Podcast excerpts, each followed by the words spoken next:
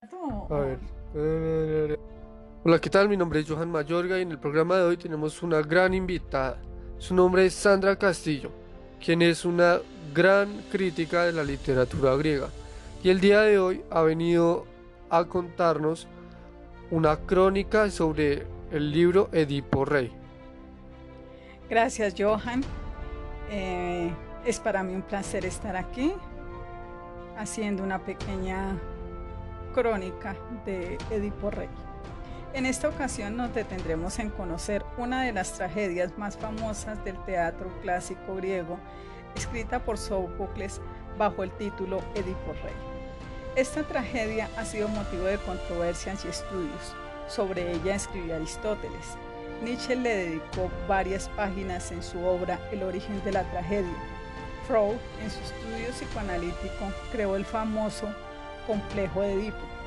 Partiendo de la historia de esta obra trágica, en general Edipo Rey representa el pináculo del teatro griego. La lectura puede tener enormes variedades de interpretaciones. Algunos de los temas que surgen son los tabús familiares, el incesto, la libre voluntad, el destino dirigido por el hombre, o las deidades, entre otros, pero es indudable que la sola historia provoca sentimientos encontrados, pasiones y polémicas y debates. Cuando iniciamos la lectura, Edipo ya es rey de Tebas y está casado con Yocasta. De esta unión nacieron cuatro hijos, dos hombres y dos mujeres. Yocasta se casó con Edipo días después de la muerte de su esposo. Layo, quien fue asesinado por un desconocido. En la ciudad de Tebas estaban sufriendo la epidemia de la peste. Al rey Edipo, preocupado por esta terrible situación, le dijeron que la epidemia no se iría hasta que no castigaran y vengaran el crimen del asesinado rey Layo. Edipo señaló que ya tenía muchos años de esa muerte y que nunca se conocieron y ubicaron a los culpables. En este ambiente de incertidumbre e investigaciones sobre los responsables del crimen, aparece un personaje muy conocido llamado Tiresías. Este emblemático sabio es nombrado en la Odisea de Homero e incluso intenta ayudar a Odiseo para su regreso a casa. Tiresías tenía la virtud de ser vidente. Cuando se presentó con el rey Edipo, le dijo que el responsable de la muerte del rey Layo había sido él mismo.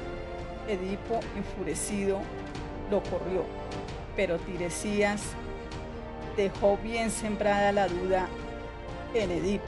Lo primero que pensó fue un plan entre Tiresías y su cuñado, Creón, para derrocarlo del poder y así Creón ocupara el trono por ser príncipe y hermano de Yocasta. Cuando Edipo se encuentra discutiendo con Creón, acusándolo de traidor, aparece Yocasta. Una vez Creón abandonó el palacio del rey, Yocasta le pidió a su esposo le aclarara el motivo del fuerte conflicto que tenía con su hermano Edipo le dijo que Creón, a través de Tiresías, lo acusaba de ser el causante de la muerte de Layo. Yocasta le dijo a su esposo que no se preocupara, que esos presagios de los videntes son falsos.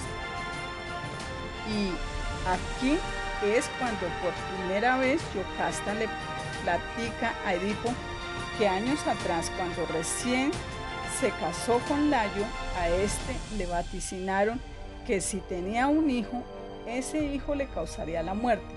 Por lo tanto, Yocasta añadió que el presagio no se cumplió y comprueba que los vaticinios de los adivinos son falsos, porque estaba demostrado que a Layo le habían asesinado unos forajidos.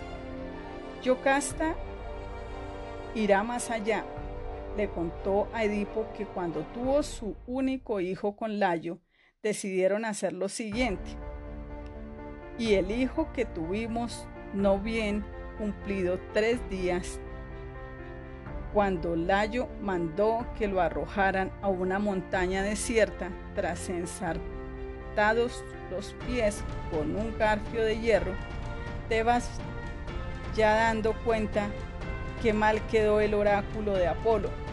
Ni el niño fue asesinado de su padre, ni Layo, cual tenía horrorosamente, fue matado por mano de su hijo.